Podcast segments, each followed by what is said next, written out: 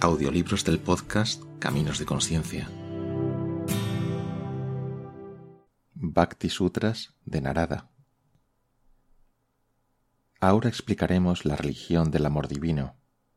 Esa verdaderamente es la naturaleza del supremo amor de Dios. Y en su intrínseca naturaleza, el amor divino no es nada más que la bienaventuranza inmortal de la liberación misma, mukti, la cual llega sin ser llamada por la gracia de Dios y el propio sacrificio. Obteniendo eso, el ser humano realiza su perfección y divinidad, quedándose profundamente satisfecho. Obteniendo eso, el ser humano no desea nada más, está libre de dolor y el odio no se alegra por nada, no se esfuerza en trabajar por interés propio. Realizando eso, el ser humano queda embriagado y fascinado, porque está completamente inmerso en el gozo de la bienaventuranza del Atman, el verdadero y altísimo ser.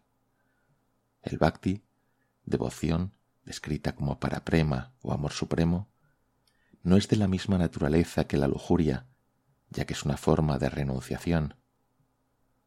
Ahora esta renunciación, la cual está referida en el último sutra como una característica invariable del Parabhakti, es sólo una consagración de todas las actividades, tanto sagradas como seculares.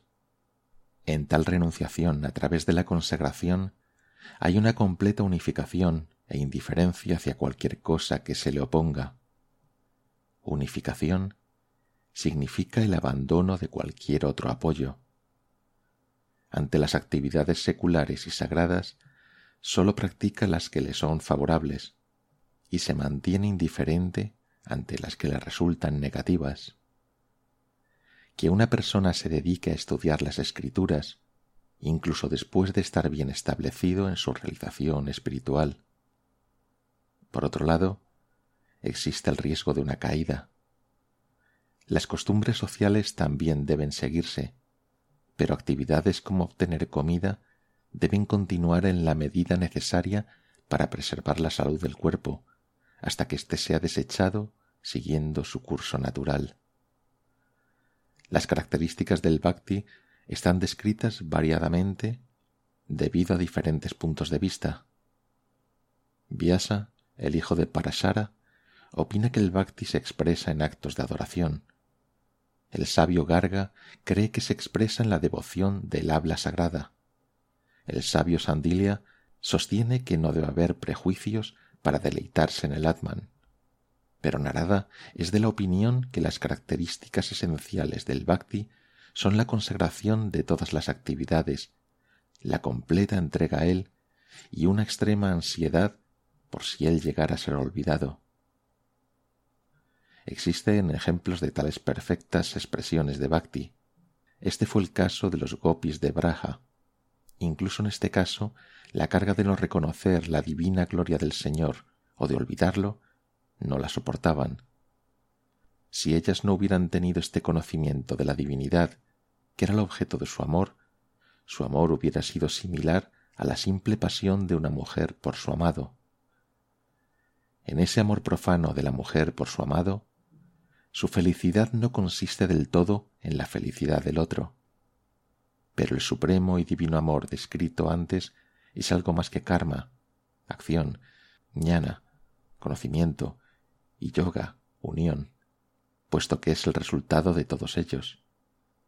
Y también porque a Dios no le gusta la dependencia del propio esfuerzo sin ninguna otra ayuda, y le gusta el sentimiento de tristeza debido a la conciencia de la indefensión al trabajar independientemente en la propia salvación, el bhakti es lo más grande. Para algunos, sólo el conocimiento es lo que importa conseguir. Otros piensan que estos diferentes aspectos son interdependientes, pero Narada dice que la realización espiritual es su propio fruto. Por eso se ha visto sólo así en el caso del rey, el hogar y la comida. El rey no se convierte en rey como resultado de eso, ni deriva satisfacción de la comida, ni el hombre hambriento se siente satisfecho. De la misma manera, la más alta realización espiritual sólo es digna de ser aceptada como meta por aquellos que desean liberarse permanentemente de toda atadura. Los maestros describen en himnos y canciones lo siguiente como la realización espiritual.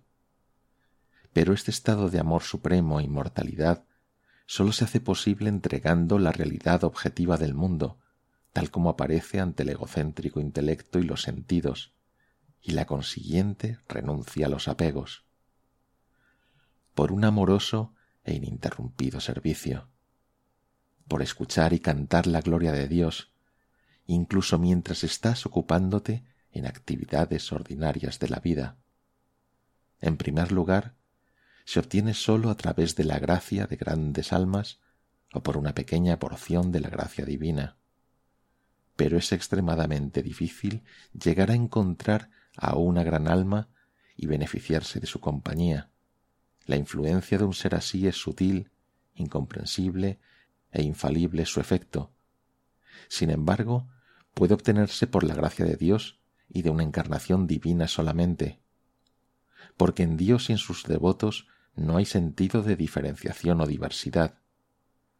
Tales prácticas deben adoptarse, ya que nos capacitarán para recibir el beneficio de su gracia. Las malas compañías solo sirven para ser esquivadas en todos los sentidos, porque conducen al despertar de la lujuria, ira, engaño, pérdida de memoria, así como de discernimiento y la ruina final. Aunque emergen como pequeñas ondas al principio, se convierten en un verdadero mar como resultado de las malas compañías. ¿Quién cruza la malla? Aquel que evita todo contacto con los objetos sensoriales, pues tienden a inflamar las pasiones. Aquellos que recurren a las grandes almas les sirven y se libera de todas sus posesiones para servir a los necesitados. Aquel que se retira a un sitio solitario y puro, corta de raíz su apego a los placeres de los tres mundos, se libera de los efectos de las tres gunas y entrega todo pensamiento de ganancia y manutención. Aquel que entrega los frutos de su trabajo renuncia a actividades egoístas y va más allá de los pares de opuestos, como el placer y el dolor. Aquel que entrega incluso los ritos y ceremonias descritos en los Vedas y tiene constante añoranza de Dios. En realidad él cruza, él cruza esta malla y arrastra también al mundo para cruzarla. La naturaleza intrínseca de la devoción desafía un análisis preciso, definición o descripción, es como la experiencia de alegría que un mudo tiene cuando aprueba algo dulce. La devoción, sin embargo, se manifiesta a sí misma en uno, quien quiera que sea, cuando te haces apto para que se manifieste gracias a una sadana constante. Desprovisto de atributos y libre de tendencias egoístas, esa es la naturaleza de una homogénea y subjetiva experiencia global, más sutil que lo más sutil, manifestándose como una experiencia interna. Consiguiendo eso, uno ve y oye solo eso, habla y piensa solo en eso. La devoción secundaria es de tres clases, de acuerdo a las cualidades de la mente de la persona en quien se manifieste. Puede clasificarse en tres tipos. Sádvica, pura, rajásica, de acción, y tamásica, impura. Cada cualidad precedente conduce mejor al más alto bien que su predecesora. Esta devoción es más fácil de obtener y reconocer que el parabhakti, porque no depende de ninguna otra prueba y es evidente por sí misma, porque adopta la forma de una completa paz mental y supremo gozo. El bhakta, devoto, no tiene motivo de preocupación por las miserias del mundo, pues él ha entregado su propio ser, el mundo y los Vedas al Señor. Para obtener bhakti no hace falta retirarse de la vida en sociedad, pero los frutos de todas las actividades sociales deben ser entregados al Señor, mientras estas actividades naturalmente correctas y dándole nobles frutos deben continuar. No deberían escucharse historias de ateos, mujeres o riquezas. El orgullo, vanidad y otros vicios deberían entregarse dedicando a él todas las actividades, deseos, ira, orgullo, debería dirigirse sólo hacia él o emplearse sólo en la práctica de la devoción a él. amor y solo amor como el de una devota esposa, el cual trasciende las tres gunas, debería practicarse. Los principales devotos son aquellos que poseen un amor total hacia Dios por sí mismo. Con la voz trémula de emoción, el vello erizado, los ojos llenos de lágrimas, el cuerpo estremecido, esos devotos purifican no sólo a su familia, sino la tierra que les vio nacer. Ellos imparten santidad a los lugares de peregrinación, llevan a cabo acciones rectas y buenas, y dan autoridad espiritual a las escrituras. Cada uno de ellos está lleno con el espíritu de los santos, y a través de ellos con el espíritu de Dios mismo. Los padres se regocijan, los dioses danzan de alegría, y esta tierra obtiene un sabio. En ellos no hay distinción de casta o cultura, belleza o nacimiento, riqueza o profesión y demás, porque ellos son suyos. No conviene entrar en controversias sobre Dios u otras verdades espirituales o en méritos comparativos de diferentes devotos.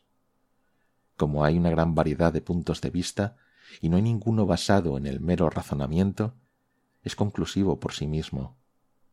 Las enseñanzas de las escrituras hechas con amor y devoción a Dios pueden ser discutidas y meditadas, y las prácticas espirituales que fomentan la devoción deberían ejercerse.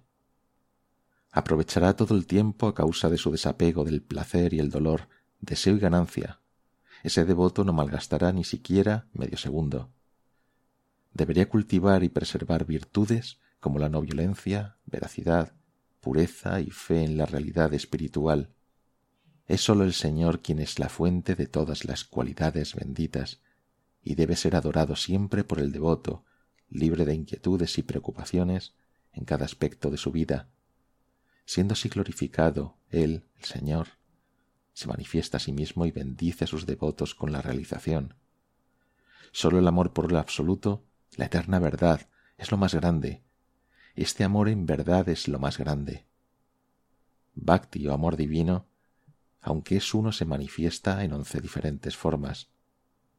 Amor de glorificación a las cualidades benditas del Señor, amor por su encantadora belleza, amor de adoración, amor de constante recuerdo, amor de servicio, amor a Él como amigo, amor a Él como hijo, amor a Él como el de una esposa por su marido, amor de autoentrega, amor de total absorción en Él, amor de dolor por la separación de Él. Esto es lo que los maestros del Bhakti declaran unánimemente, sin el más mínimo temor a la crítica, los grandes maestros Kumara, Vyasa, Sukha, Sandilya, Garga, Vishnu, Kaundinya, Sesha, Udava, Aruni, Bali, Anuman, Vibhishana y otros. Quienquiera que sea que crea en la auspiciosa palabra de Narada y tenga fe en ella, se convertirá en un amante de Dios y alcanzará la más elevada beatitud y la meta de la vida.